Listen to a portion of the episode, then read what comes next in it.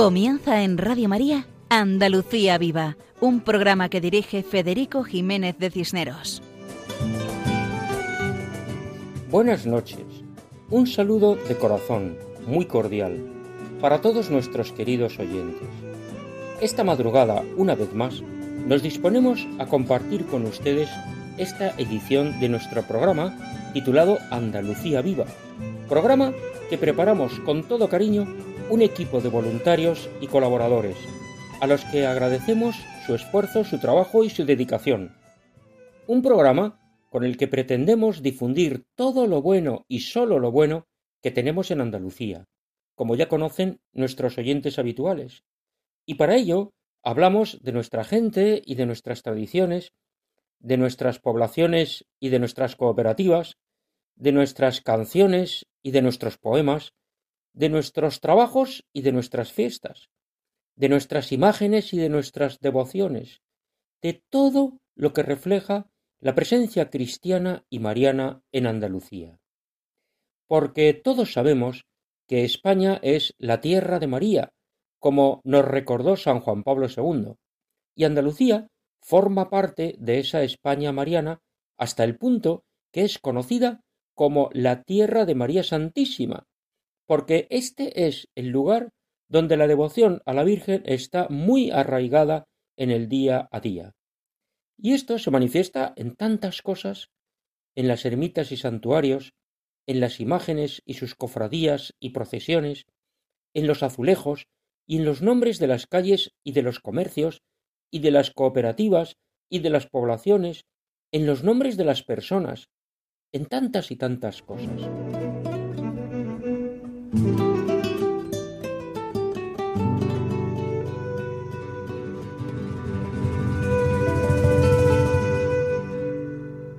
Comenzamos encomendando a Dios a todos nuestros oyentes, en sus necesidades materiales y espirituales, y pedimos por el alma de las miles de víctimas de la pandemia, que ya hablan de más de cincuenta mil solo en España. Eso es mucho por todos los enfermos y sus familiares, por el personal sanitario, los médicos, los enfermeros, los auxiliares, y por todos los que con su trabajo silencioso y eficaz tanto colaboran para intentar controlar los contagios y vencer la enfermedad. Por todos los que se entregan a consolar a los enfermos y a sus familiares. Pedimos por los capellanes de los hospitales y por todos los que rezan en oración de súplica y petición, para que se acierte con los medios humanos y materiales adecuados y poder dominar pronto esta pandemia.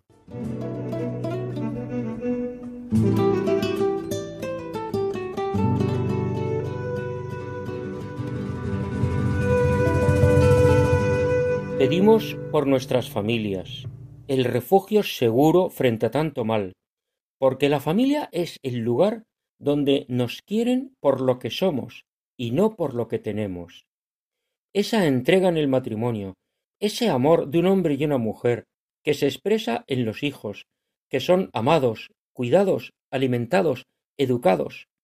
Todo ello son la esperanza en este mundo que necesita certezas porque está lleno de desorientaciones. Y aquí es donde la familia aporta ese cimiento que edifica frente a las ideologías que destruyen personas, sociedades y naciones. Cimiento que es fuerte y permanente si se apoya en la fe, y que se expresa en la oración familiar, donde padres e hijos rezamos juntos. Agradecemos a Dios todos los bienes recibidos, y en la oración recibimos la fortaleza para ser testigos del amor misericordioso de Dios para todos los hombres porque hemos de ser testigos, hemos de participar en la vida social, para ayudar, para orientar, para mejorar nuestra sociedad. Y pedimos especialmente por todos nuestros gobernantes, para que construyan la paz social desde la justicia, buscando siempre el bien común de todo el pueblo. Porque esta pandemia, este virus que se ha escapado de nuestro control, ha puesto en evidencia lo poco que somos somos frágiles y vulnerables. Lo poco que vale la riqueza material, porque el virus ataca por igual a ricos y pobres. Y lo importante que es la fe, porque la fe da sentido a nuestra vida. Trabajemos como si todo dependiera de nosotros, pero sabiendo que todo depende de Dios.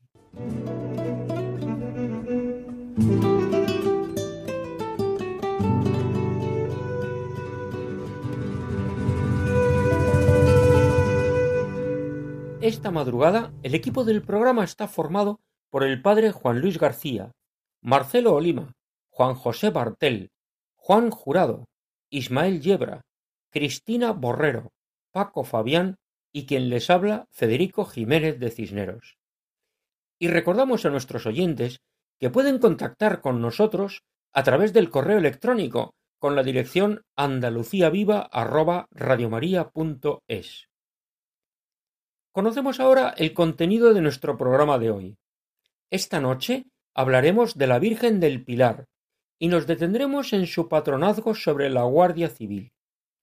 Como el día 7 de octubre fue la fiesta de la Virgen del Rosario, nos acercamos a Villaluenga del Rosario, una población andaluza que tiene su nombre, el de la Virgen del Rosario, en la sección titulada Nombres Cristianos, y gracias a Juan José Bartel. Escucharemos algunas canciones interpretadas por Marcelo Olima, desde Almería. El día 15 de octubre hemos celebrado la fiesta de Santa Teresa de Jesús, y Juan Jurado nos habla de una cooperativa que tiene su nombre en la sección con nombre propio. Y de la vinculación de Santa Teresa con Andalucía se ocupa Ismael Yebra en la sección al otro lado del torno. Cristina Borrero declama el poema titulado el poeta que oye campanas y no puede seguir por soleares, de Rafael Montesinos. Y Paco Fabián, en la sección de lo humano a lo divino, nos interpreta Fandangos de la Alameda. Todo esto en nuestro programa de hoy, titulado Andalucía Viva, dentro de la programación de Radio María. Adelante, siempre adelante.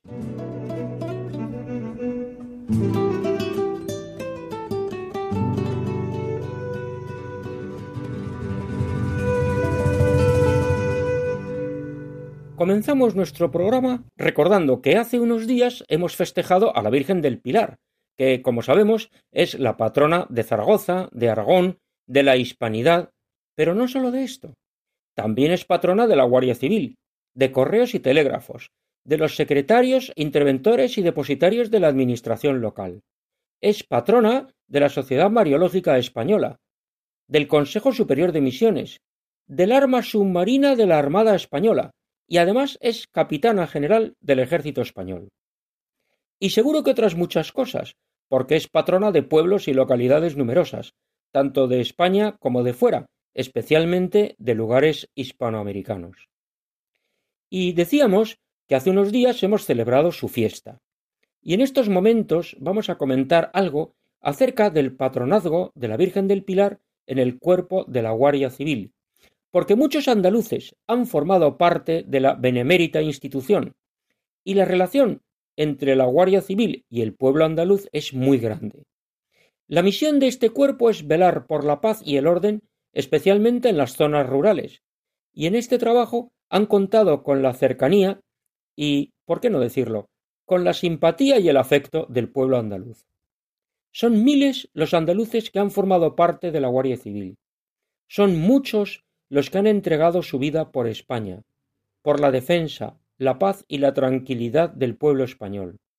Y por eso son muchos los ciudadanos que sienten tranquilidad y seguridad cuando se cruzan con la pareja, porque en estas tierras del sur peninsular, cuando dices me he cruzado con la pareja, todos saben que se refiere a la Guardia Civil, y duermen tranquilos los que viven en pueblos con casa cuartel, que es toda una institución extraordinaria donde trabajan y residen quienes forman parte del cuerpo.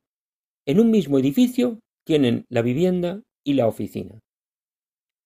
Pues bien, conforme nos informan en la Guardia Civil, la devoción a la Virgen del Pilar procede de la devoción transmitida desde niños a los alumnos del Colegio de Huérfanos de Valdemoro, siendo nombrada patrona del Colegio de Guardias Jóvenes en 1864.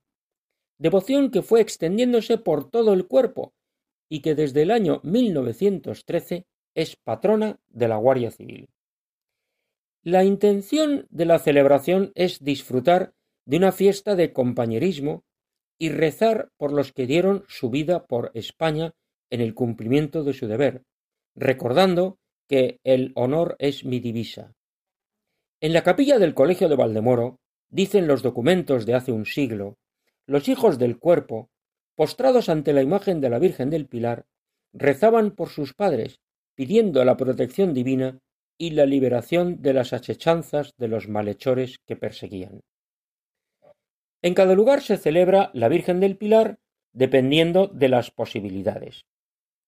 Este año las celebraciones han sido especiales y muy sencillas, y todos desean regresar a la normalidad, a la normalidad de verdad, para poder vivir en paz y seguridad.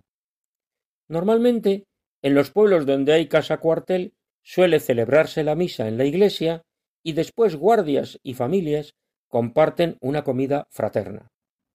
En las ciudades grandes, la comandancia organiza muchas actividades, deportivas, juegos para todas las edades, concursos diversos, comidas de hermandad, sin olvidar actos oficiales con sus correspondientes discursos, a veces entrega de trofeos y premios, verbenas, etc.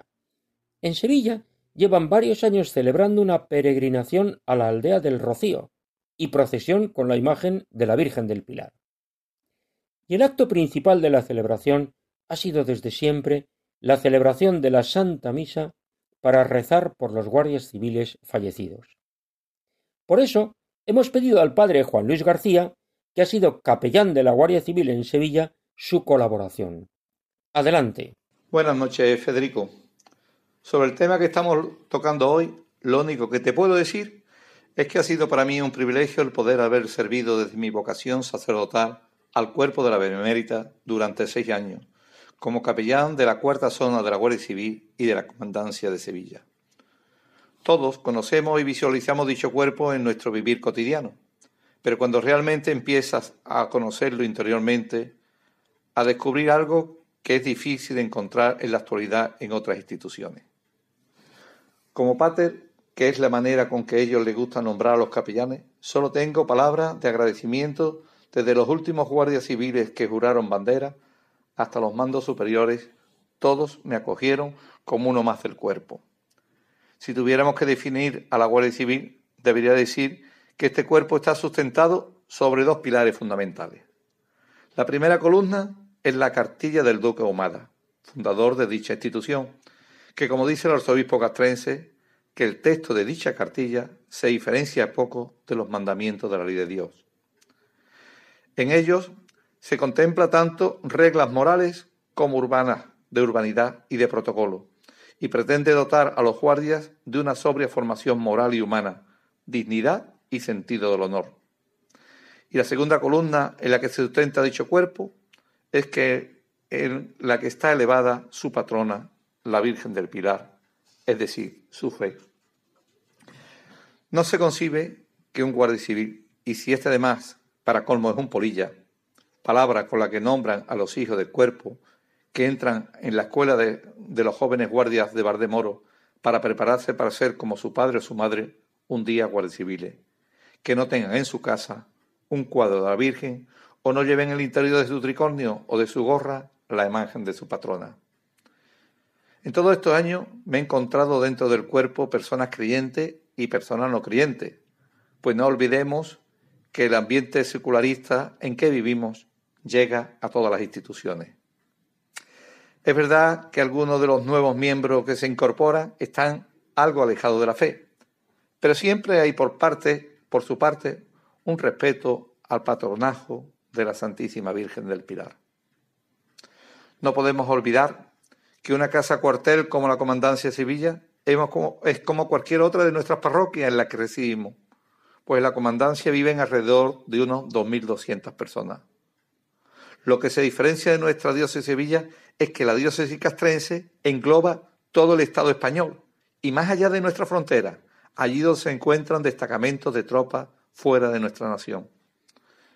De todos estos años de servicio, recuerdo con gran gozo el viaje que realicé a Barcelona cuando nuestros guardias civiles de la UCESI y de los GGRS se encontraban allí prestando servicio. Fui a estar con ellos para llevarles cartas de sus esposas y sus hijos, dándole ánimo para seguir adelante. En casi todas ellas, aparte de las fotos y de las letras escritas, llevaban una imagen de la Santísima Virgen del Pilar. También recuerdo con mucho agrado los martes después de Pentecostés en la aldea de Rocío, cuando terminada la Eucaristía de Acción de Gracias, en el que el cuerpo de la Guardia Civil celebra delante de la Virgen cuando la romería ha concluido. Los miembros de la Bemérita tienen el privilegio de pasar a besar el manto de la Virgen. Multitud de miembros del cuerpo, venidos de toda España, para prestar servicio voluntario, cargados de medallas y recuerdos que llevan a su familia, y en casi todos se le ve los ojos rojizos y las lágrimas que caen de su mejilla, de alegría y de servicio prestado a la que es la Madre de Dios y Madre nuestra. Pero también ha habido en estos años momentos de dolor, cuando he tenido que asistir a hospitales donde se encontraban recuperándose miembros de este cuerpo, después de exponer su vida para que todos viviéramos en paz. O del entierro del guardia civil Diego Díaz, que falleció en Guillena cuando prestaba servicio auxiliando a unas personas que estaban atrapadas en un temporal. Como estáis oyendo, una parroquia castrense no se diferencia nada de cualquiera de nuestras parroquias en la que residimos, pues en ella se imparten catequesis prebautismal, catequesis de comunión, catequesis y confirmación de adultos y de jóvenes y se preparan para el sacramento del matrimonio. Se visitan a los enfermos y atienden las necesidades de las viudas y de personas que requieren de la caridad castrense, y todas ellas bajo el amparo y la protección de la Santísima Virgen del Pilar. Una de las cosas que a lo largo de los 30 años de presbítero de la diócesis de Sevilla que me ha llamado siempre la atención ha sido como en todos los pueblos lo que he pasado se ha preparado y celebrado en los cuarteles la festividad de su patrona, centrándose todos en la Eucaristía, que presidía, por supuesto, la imagen de la Virgen del Pilar, santo y seña para esta institución, y de la convivencia que en esos cuarteles existía entre las familias que allí residían. Solo le pido a Dios que nunca olvide este cuerpo la imagen de la Santísima Virgen del Pilar, como patrona y columna de la Guardia Civil. Pues si llegara ese día, que Dios quiera que nunca suceda, a esta institución le faltara una de sus dos columnas principales, en la que se sustenta el lema, el honor es mi divisa. Agradecemos al padre Juan Luis García su colaboración en nuestro programa, a la vez que deseamos que estas celebraciones aumenten nuestra unión con Dios y nuestra entrega a los demás. Hablábamos antes de la devoción a la Virgen del Pilar y ahora recordamos que es frecuente encontrarse a la Guardia Civil cuando hay algún problema. Su entrega, su heroísmo, su abnegación, su ayuda a los más necesitados testimonian el espíritu del cuerpo. Nos acercamos a las tierras más orientales de Andalucía. Allá, en Almería, reside el cantautor católico Marcelo Olima, quien nos ofrece la canción Siempre contigo, que es una invitación a ponernos ante el Señor, a reconocer su amor y su perdón, y a desear vivir unido a Él. Adelante, Marcelo.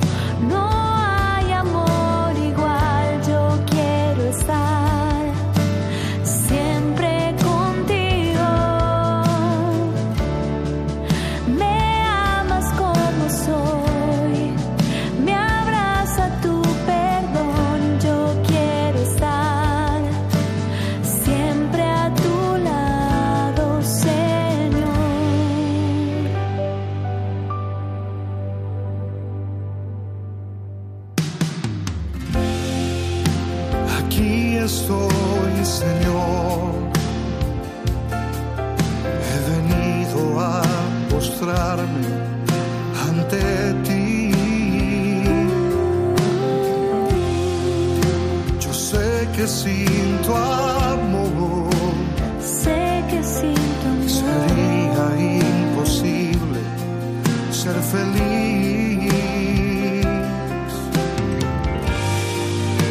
Mi alma está sedienta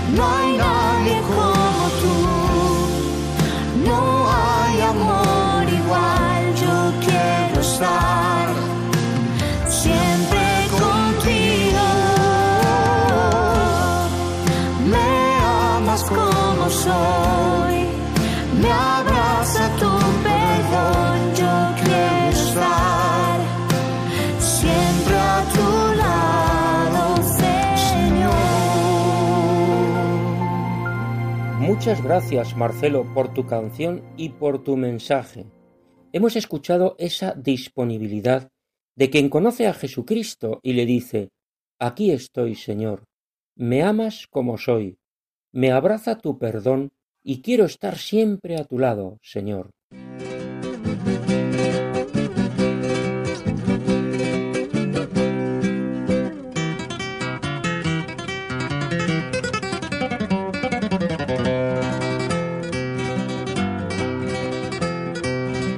Estos acordes musicales que hacen de cortinilla nos dan entrada a la sección titulada Con nombre propio, dedicada a las cooperativas andaluzas, sección que dirige Juan Jurado. Adelante, Juan. Sociedad Agraria de Transformación Santa Teresa, de Osuna, en la provincia de Sevilla. Hola amigos de Radio María. Hoy, en Andalucía Viva, dentro de la sección con nombre propio, visitamos la Sociedad Agraria de Transformación Santa Teresa, de Osuna, de la provincia de Sevilla. En mis viajes de trabajo por los pueblos de Andalucía, siempre me ha llamado la atención cuántas cooperativas y empresas agrarias llevan en su denominación social el nombre de nuestro Señor, de alguna advocación de la Virgen o de algún santo. Estos nombres propios me han llevado siempre a elevar la mirada al cielo y a recordar que todo nuestro trabajo ordinario, sea trabajo doméstico, sea trabajo profesional, tiene un sentido trascendente. Sembramos en nuestro paso por la tierra y los frutos los recogeremos en la vida eterna. Hoy, en esta sección con nombre propio, nos acercamos al pasado, al presente y al futuro de la Sociedad Agraria de Transformación Santa Teresa, conocida popularmente como la Cooperativa Santa Teresa de Osuna, y famosa por su excelente aceite de oliva virgen extra 1881, probablemente uno de los mejores aceites del mundo. La Cooperativa Santa Teresa no es una empresa cualquiera, se crea para promover los valores de los ursaonenses, que así se llaman los habitantes de Osuna. Ahí están algunos de sus libros publicados con los que difunde la cultura del olivo.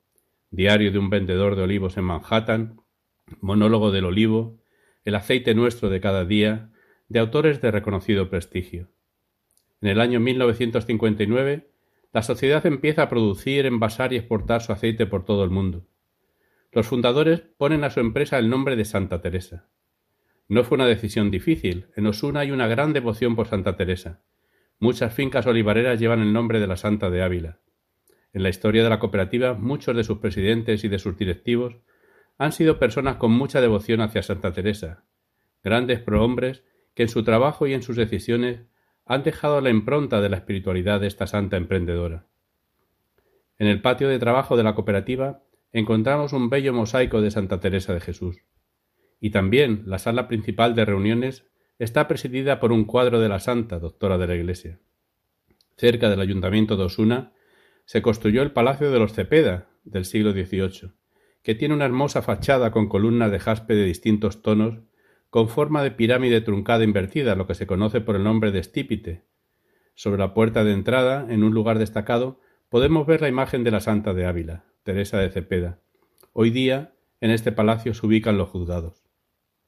No es el único edificio noble de Osuna. Esta bella ciudad, de unos dieciocho mil habitantes, recoge el rico patrimonio desde su origen turdetano, hace unos tres mil años, su refundación romana a cargo de Marco Antonio, su pasado musulmán, su reconquista en 1269 por los caballeros cristianos de Fernando III el Santo, pero fue en el siglo XVI cuando Osuna conoce el esplendor que todavía hoy día reflejan sus monumentos. El conde de Ureña, Juan Tellez Girón, fue el gran mecenas que creó el conjunto monumental más deslumbrante del Renacimiento sevillano, la universidad, la colegiata, el sepulcro ducal, el hospital y un gran número de iglesias y conventos. En esos mismos años, en Ávila, una gran mujer, Teresa de Cepeda, aficionada a los libros de caballería y de vidas de santos, fundó la Orden de Carmelitas Descalzas junto con San Juan de la Cruz, comenzando por el convento de San José en Ávila, al que siguieron diecisiete conventos por toda España, lo que ella llamaba palomarcitos, entre ellos tres en Andalucía, en Beas de Segura, en Jaén, en Sevilla y en Granada. Teresa de Jesús nos dejó también obras literarias que forman parte del siglo de oro de la literatura española y cumbre de la literatura mística junto con San Juan de la Cruz. Camino de Perfección, Las Moradas del Castillo Interior, Fundaciones, entre otros títulos han sido traducidos a prácticamente todos los idiomas y han tenido y tienen hoy día una gran influencia en el cultivo del espíritu. Teresa fue canonizada en el año 1622 por el Papa Gregorio XV y proclamada doctora de la Iglesia por el Papa Pablo VI en el año 1970. Celebramos la fiesta de Santa Teresa el día 15 de octubre en todo el mundo, especialmente por los miles y miles de religiosos y religiosas carmelitas que viven la espiritualidad de Santa Teresa de Jesús. También la festividad de Santa Teresa es un día grande para muchos olivareros de Osuna y para su cooperativa Santa Teresa. Sus más de 500 socios olivareros saben que en la presente campaña, como en el pasado y como en el futuro, jamás les faltará la ayuda de su patrona, Santa Teresa de Jesús. Adiós amigos, os esperamos en nuestro próximo programa de Andalucía Viva. Muchas gracias a Juan Jurado por su explicación de la cooperativa de Santa Teresa en la ciudad sevillana de Osuna. En Osuna, además de esa cooperativa, Santa Teresa está presente en los dos conventos carmelitas, el de San Pedro de Madres Carmelitas Descalzas y el de Nuestra Señora del Carmen de Padres Carmelitas.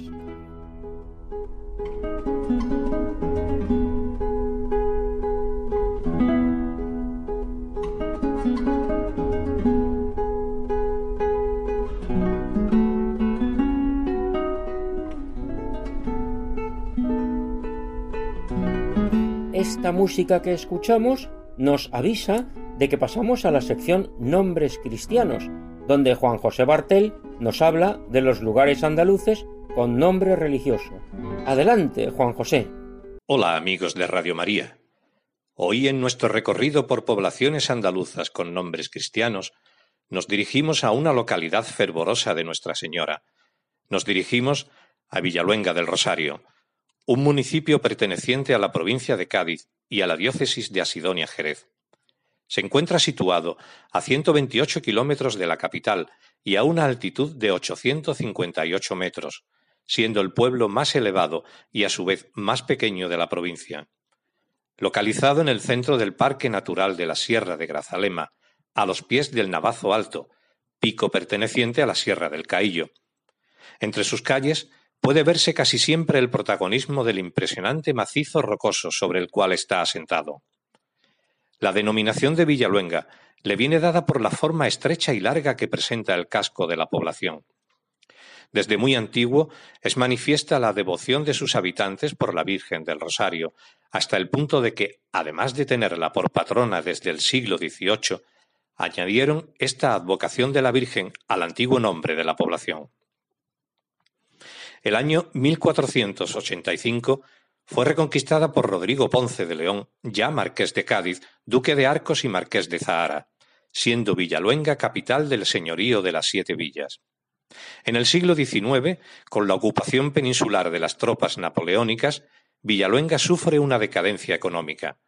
Será también en esta época cuando se desarrollará la vida de bandoleros y contrabandistas que, como José María el Tempranillo y Pasos Largos, se aprovechan de un entorno natural privilegiado dentro del parque natural, con una gran cantidad de cuevas y simas. En otro tiempo, Villaluenga destacó por su industria textil, debido a la gran cantidad de ovejas que había en la zona, comercializándose a tal nivel que Felipe IV uniformó a sus soldados con tela fabricada en Villaluenga. El recurso económico más importante hasta ahora ha sido la extracción del corcho de sus alcornoques. En los últimos tiempos ha conseguido mantener la estabilidad económica gracias a que existe un sector ganadero considerable. De hecho, el municipio cuenta con la única escuela de pastores de Andalucía. Además, en el sector industrial están surgiendo iniciativas empresariales como la fabricación de quesos, en la que destaca el queso payoyo, autóctono de la zona. En 2017, el municipio entró a formar parte de la Ruta Europea del Queso y en 2020 es declarada Capital Europea del Queso. En Villaluenga destacan sus dos monumentos religiosos, la iglesia de San Miguel y la iglesia del Salvador. La iglesia de San Miguel Arcángel, de arquitectura barroca, se sitúa junto a la alameda del pueblo, rematada con un sencillo frontón renacentista. Se inauguró el 21 de noviembre de 1733 según consta documentalmente en los libros parroquiales. Tiene planta basilical con tres naves a distinta altura separadas por anchas columnas toscanas, que dotan a la construcción de una sobriedad impresionante. En su interior encontramos las imágenes de la Virgen del Rosario, el crucificado y un niño Jesús del siglo XVIII, a las cuales se le tienen gran devoción. En el retablo del altar mayor hay una imagen de San Sebastián, patrón de la villa, y un San Roque, copatrón y defensor del cólera, además de su titular San Miguel, coronando el retablo. Y en el centro, el Niño Jesús, representando de forma triunfalista. En la calle Torre, en la parte alta del pueblo, se sitúa la antigua iglesia del Salvador, quemada por las fuerzas napoleónicas y que se utiliza como camposanto. Las ruinas de esta iglesia se constituyen en abrigo para sepulturas, distribuyéndose los nichos y algunas tumbas en el lugar que ocuparían altares, bancos o rejas, resultando un conjunto de gran interés que sigue conservando el carácter sagrado del lugar. La devoción hacia la Virgen del Rosario data de antes del siglo XVI, ya que por estas fechas existía una cofradía de Nuestra Señora del Rosario. Esta imagen se encontraba en la iglesia del Salvador, que luego se trasladó a la iglesia de San Miguel y después de los siglos sigue emocionando a los fieles que la aman y la veneran. La historia de Villaluenga está ligada a su Virgen del Rosario, que la ha guiado y la ha protegido de grandes catástrofes, epidemias, terremotos y sequías. La donación de la imagen de la Virgen del Rosario fue traída para otro pueblo de la sierra, Ubrique, uno de los galeones hechos con madera de la sierra, hizo un viaje por América y al partir su viaje se hizo una promesa al patrón. Si regresaba sano y salvo al puerto de Cádiz, donaría una imagen de la Virgen del Rosario, patrona de Cádiz. Sucedió que fue traída en diligencia y su última parada la hizo en una casa de postas cerca de Ubrique, donde hizo noche. Al día siguiente hizo su entrada en Villaluenga, recibiéndola al pueblo con las autoridades civiles y eclesiásticas. Ubrique intentó dos veces trasladar la imagen, pero no hubo fuerzas humanas para sacarla de la villa. El pueblo estaba muy agradecido por la reiterada fama de la Virgen, señalando especialmente en su memoria y perpetuo agradecimiento especial por no haber experimentado fatalidad alguna a causa del espantoso terremoto general del Día de Todos los Santos del año 1755, ya que por su situación estaba muy expuesto a ruinas por tener sobre ella su altísimo tajo. En este año se añadió al nombre de Villaluenga el sobrenombre de Villaluenga del Rosario. En un documento que existe en el Obispado de Málaga se relata que el día del terremoto un pastor vio a la Virgen del Rosario con las manos extendidas sobre la sierra y que el pueblo quedó protegido sin que hubiese ningún derrumbamiento. La Hermandad del Rosario y el pueblo en sí hizo voto en oración de gracias el día del patrocinio, sacando en procesión la Virgen del Rosario. Otro acontecimiento importante fue el que ocurrió el 31 de agosto de 1926, en que un rayo desgarra de lo más alto del Tajo una gran masa de piedras de varias toneladas, derribando unas cuantas casas de la calle Alta y de la calle Granado. Los vecinos, atemorizados al ver la techumbre de dos casas destruidas, claman a la Virgen del Rosario. ¿Cuál sería su sorpresa a la mañana siguiente cuando comprobaron que no habían ocurrido desgracias personales? Espontánea y unánimemente surge una reunión de vecinos al día siguiente en las casas consistoriales para dar testimonio de lo ocurrido y el deseo de agradecimiento a la Santísima Virgen del Rosario por su reiterado amparo y ofrendarle humildemente el fervor de sus hijos. Se acuerda se eleve solicitud al ayuntamiento para que la calle alta lleve el nombre de la patrona y que se haga solemne voto de que todos los años, en la madrugada del 31 de agosto, se celebre una procesión con la imagen de la Virgen del Rosario y que se rece el Santo Rosario a la que concurran todos los vecinos. El rostro de la imagen de la Virgen es de expresión serena y con la mirada que parece perdida, pero que mira con mucho amor a su pueblo. Recientemente se ha colocado un azulejo dedicado a la Virgen del Rosario en la fachada de la iglesia de San Miguel como ofrenda a la Virgen por la devoción que el pueblo profesa a su patrona. Y hasta aquí nuestro recorrido por Villaluenga del Rosario. Hasta el próximo programa, amigos de Radio María. Preciosa historia la de Villaluenga del Rosario y su cariño a la Madre de Dios. Muchas gracias, Juan José Bartel, por contarnos cosas tan interesantes. Así aprovechamos que estamos en octubre, en el mes del Rosario, para acordarnos especialmente de esta advocación.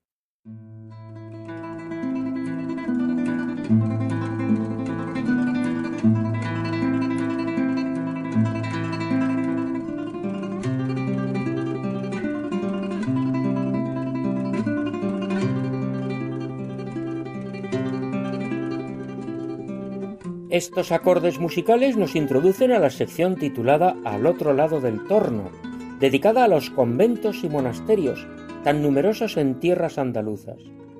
Ismael Yebra nos ofrece una reflexión acerca de Santa Teresa de Jesús y su vinculación con las tierras andaluzas. Adelante, Ismael. La figura de Santa Teresa de Jesús no sólo no pierde vigencia con el paso del tiempo, sino que como las obras sublimes va ganando aún más cada día. La valoración de la Santa de Ávila, igual que la de San Juan de la Cruz o San Agustín, por poner algún otro ejemplo, rebasa el ámbito de la religiosidad, siendo reconocida igualmente en el campo de la literatura y la filosofía. La reforma de la Orden Carmelita por parte de Santa Teresa no fue más que un episodio en ese ir y venir en busca de la espiritualidad más auténtica o la pureza de la regla que ha sido una constante en la historia de las órdenes religiosas en concreto y de la historia de la Iglesia en general.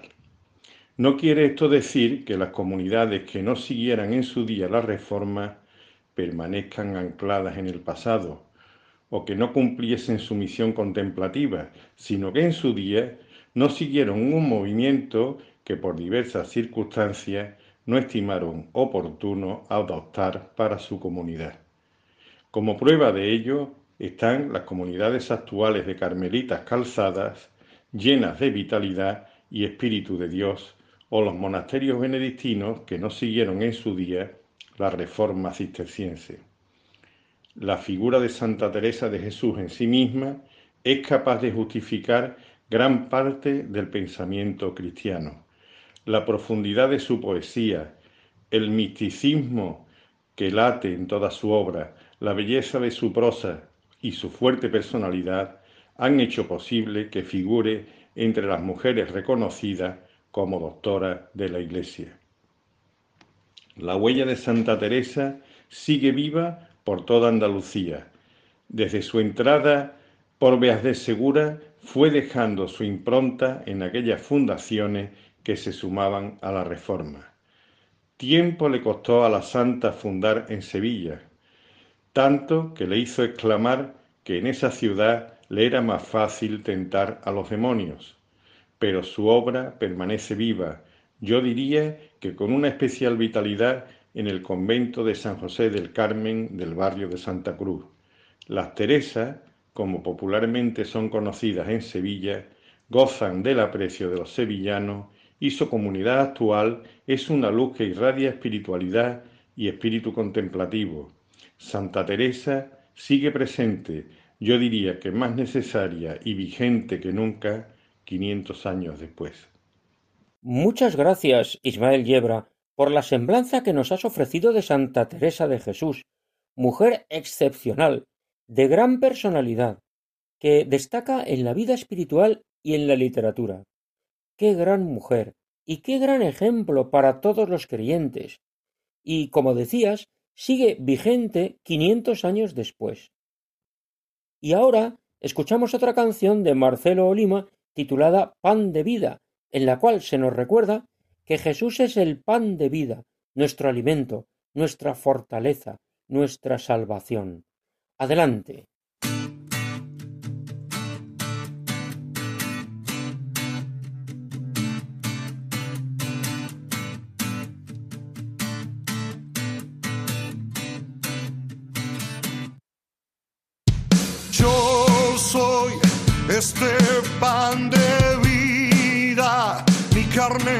Que se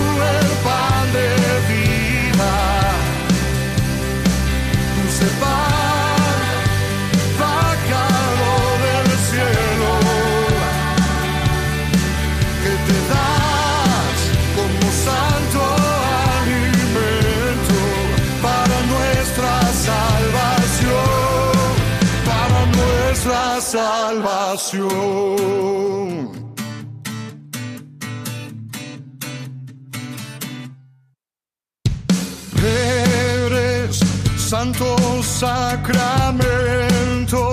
que sacias nuestra hambre en esta comunión.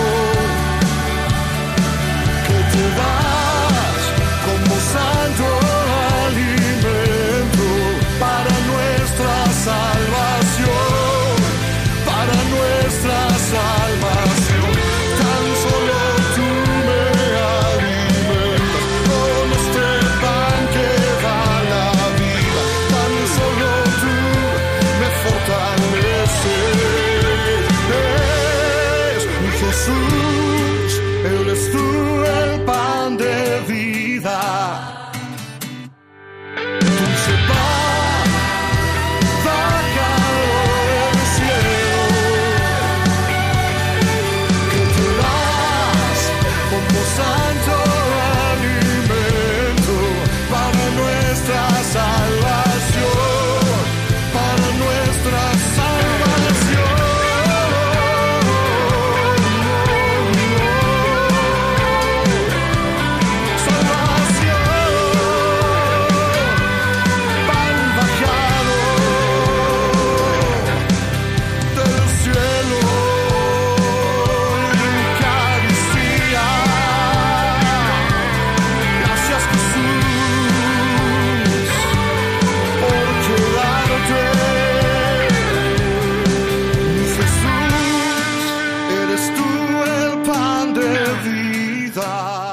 Muchas gracias a Marcelo Olima por interpretar la canción titulada Pan de vida y recordarnos que Jesús es el pan de vida y el que coma de este pan vivirá, es el alimento santo para nuestra salvación y es nuestra fortaleza.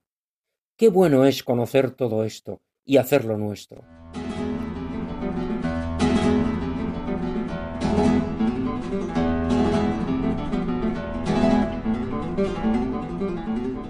Estos acordes de música nos acercan al momento de la poesía. En esta ocasión escuchamos el poema titulado El poeta que oye campanas y no puede seguir por soleares, de Rafael Montesinos, poeta sevillano del siglo XX. Agradecemos la declamación del poema a Cristina Borrero. Adelante. Campanas de Santa Clara. Nadie pudo todavía separarme de mi infancia. Y aunque yo dejo de amar, campana de Santa Clara, tú siempre sonando igual. Aquellos siete años que yo tuve, Señor, ¿quién los tuviera? A la limón, a la limón mi sueño se ha caído. No juegan los niños en la calle. Yo voy solo conmigo y con mi pena. A la limón, Señor, ¿por qué no mandas a componer mis venas? Igual que esa veleta en Santa Clara, igual que esa veleta, mi vida, sin pararse en ningún sitio, se cansa de dar vueltas. Ay, Señor, ¿y qué onda se hace el alma cuando nada nos queda? aquel farol de gas, oh, luz tristísima que ya nunca me deja, aquel atardecer entre campanas, detrás de la cancela, soñando que la vida y que las niñas eran de otra manera. Las cosas nunca fueron como quise, si es que fueron siquiera. Calle, de Santa Clara. Ya no puedo arrastrar por tu acera sino mi corazón desvencijado, mal caballo sin ruedas. A la limón, mi corazón a veces de amar se cansa y juega. No tengo nada ya. Mira mi alma sentada ante esa puerta. Falta un niño en el patio y sobra el hombre que viene de otras tierras a buscar en el aire lo perdido. Y el aire lo despierta. Agradecemos a Cristina Borrero la declamación del poema de Rafael Montesinos titulado El poeta que oye campanas y no puede seguir por soleares. Pasamos a la sección titulada De lo humano a lo divino y dedicada a la canción con mensaje. Esta noche Paco Fabián canta fandangos. Al fandango le da esa dimensión sobrenatural por la cual nos propone rezar aprovechando las cosas humanas que tenemos alrededor. Escuchamos a Paco la interpretación de Fandangos de la Alameda. Adelante.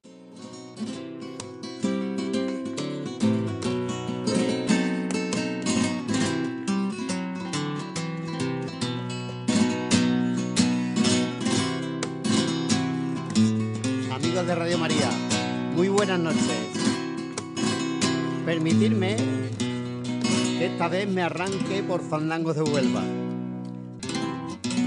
Son unas letrillas que he recopilado y reformado para que al cantarlas se pueda pasar muy bien de lo humano a lo divino. Por lo menos a mí me sirven para rezarle a la Virgen cantándole por fandango como a veces dicen los flamencos, va por ustedes.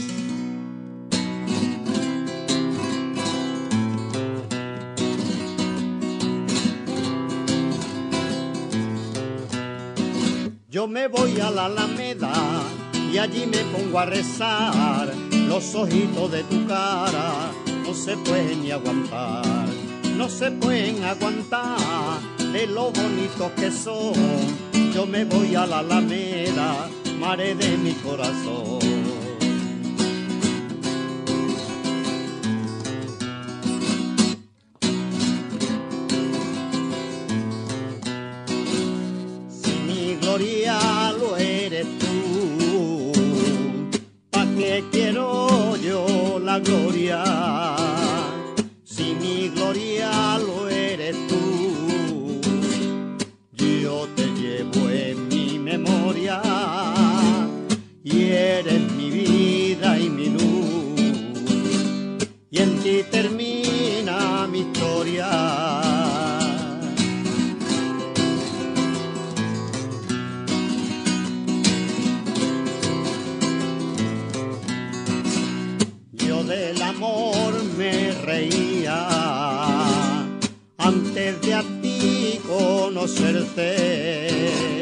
Yo del amor me reía, pero fue tan solo al verte que comprendí que en mi vida estaba escrito el quererte.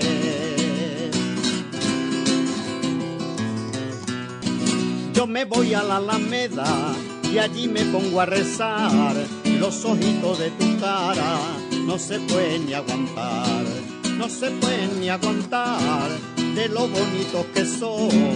Yo me voy a la Alameda, madre de mi corazón.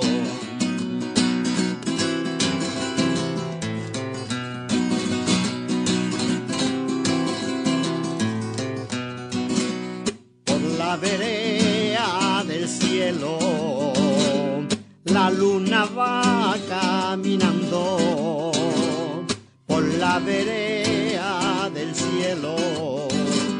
De vez en cuando se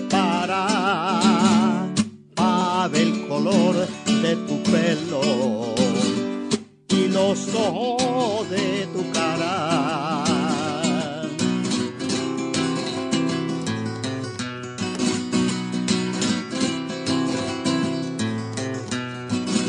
morena,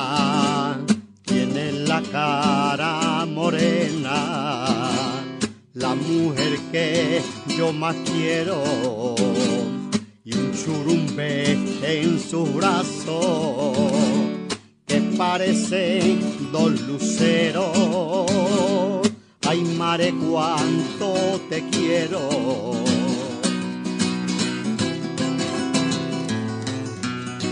Yo me voy a la Alameda y allí me pongo a rezar. Los ojitos de tu cara no se pueden aguantar, no se pueden aguantar de lo bonitos que son. Yo me voy a la Alameda, madre de mi corazón. Yo me voy a la Alameda y allí me pongo a rezar. Los ojitos de tu cara no se pueden aguantar, no se pueden aguantar de lo bonito que son. Yo me voy a la Alameda, madre de mi corazón.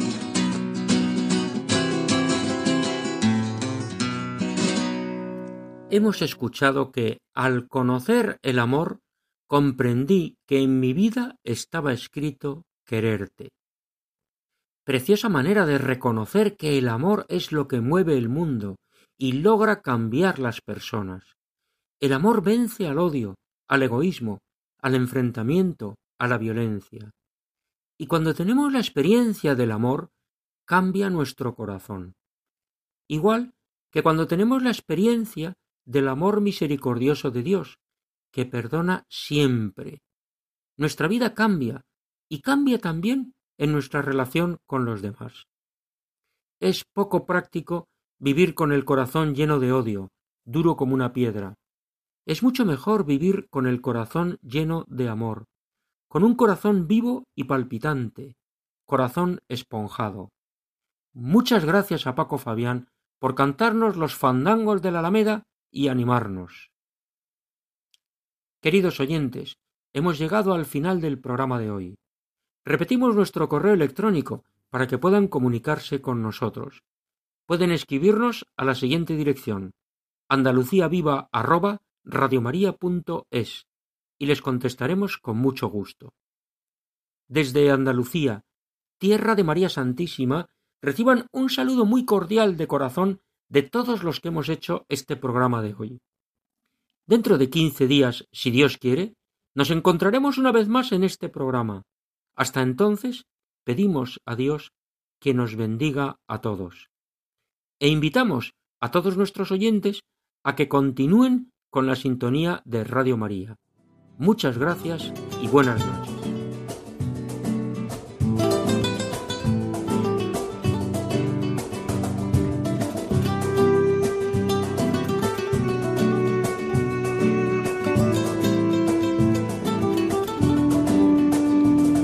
Han escuchado en Radio María Andalucía Viva, un programa dirigido por Federico Jiménez de Cisneros.